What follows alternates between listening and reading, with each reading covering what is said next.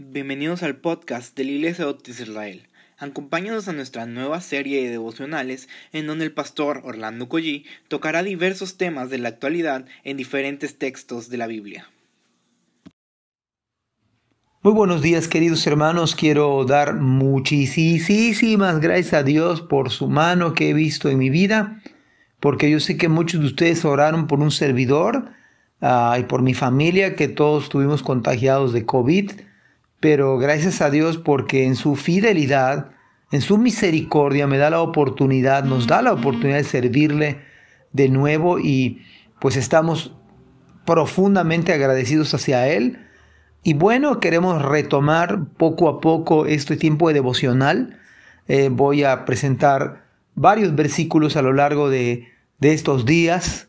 Procuraremos estar la semana, pero pues ténganos paciencia para ir retomando poquito a poquito nuestras labores cotidianas. ¿Qué les parece si damos gracias a Dios por un día más de vida que Dios nos da? Señor, te agradecemos tanto por tus favores, tus misericordias, tus bondades. Ahora háblanos a través de tu santa palabra. Te lo pedimos en el nombre de Jesús. Amén. Bueno, nuestro versículo de hoy vamos a dar un paréntesis o vamos a darle descanso al profeta Isaías, al libro de Isaías. Vamos a compartir varios versículos y varias, varios temas que tengo con antelación y quiero compartírselas poco a poco. Hoy nos toca ver 1 Juan capítulo 4, versículo número 7. Dice este hermoso pasaje, amados, amémonos unos a otros porque el amor es de Dios. Todo aquel que ama es nacido de Dios y conoce a Dios. Mira las palabras que utiliza nuestro ah, fallecido Juan muchos siglos atrás. Dice, amados, con qué, con qué dulzura, con qué ternura se dirige a los suyos. Y, y la frase que viene del Señor, amémonos unos a otros. Porque el amor es de Dios. Todo aquel que ama es nacido, es la prueba. Y realmente conoce a Dios. Hay algunas verdades que me gustaría resaltar aquí. Por ejemplo, cada persona es importante para Dios y por eso y por ello nos manda a amarlos. Nadie es más importante que ninguno. Yo no soy más importante que ustedes. Yo no soy más importante que otro hermano en Cristo. Algunos del, de la iglesia, por ejemplo, la familia, aún en el trabajo, van a ser bendecidos cuando nosotros nos dedicamos a ayudar. Esto solo se logra con la gracia y el amor de Dios que ha sido derramado en nuestras vidas. Y Dios nos va a dar su gracia para desarrollar una excelente, óigalo bien, una excelente actitud en relación con aquellos que incluso pudieran no ser uno tan grato para los hermanos o yo no puedo ser tan agradable para algunos, pero Dios va a darnos su gracia para amarnos, amarnos aún independientemente de si nos aceptan, si somos del agrado de, los demás. La Biblia no dice que nos amemos si, nos, si otros les caemos bien o si otros nos apoyan en todo lo que decimos. No, amémonos unos a otros porque el amor es de Dios. Otro detalle es que pensemos que cada persona, hermanos, somos distintos, no somos iguales, no, no salimos en serie como algunos productos del mercado.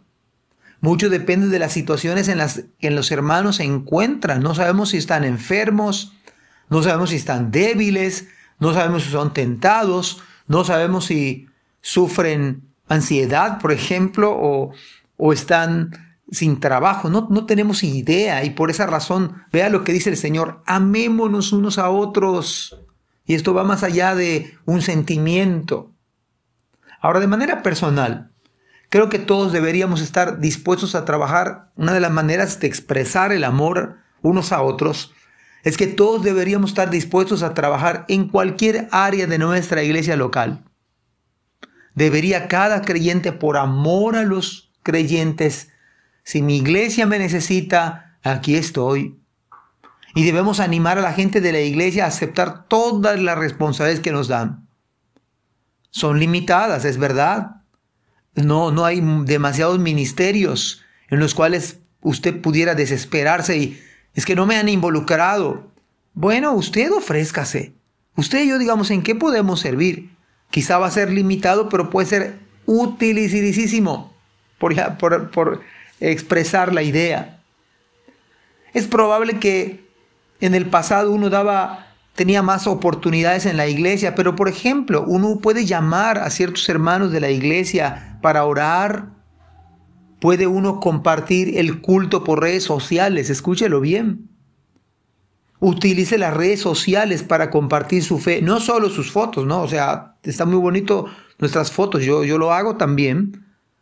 Comparto, pero compartamos nuestra fe, compartamos nuestros cultos en vivo, démosle like, suscriba, suscribámonos a los canales de YouTube de nuestra iglesia, compartamos nuestra fe con otros. En el momento del culto en vivo usted puede compartirlo en sus redes sociales, lo puede compartir en Instagram, lo puede compartir donde Dios le dé las habilidades y los talentos en redes sociales.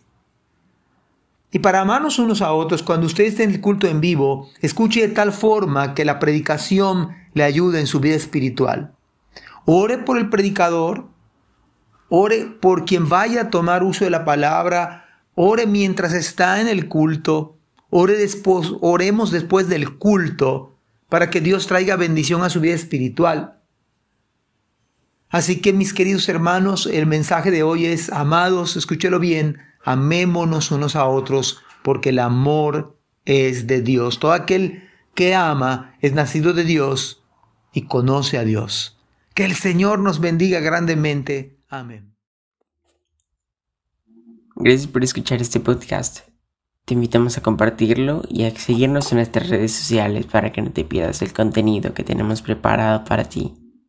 También nos puedes encontrar en nuestra página web www.ibismerida.org y contáctanos al correo ibismerida.gmail.com. Gracias por acompañarnos. Hasta la próxima.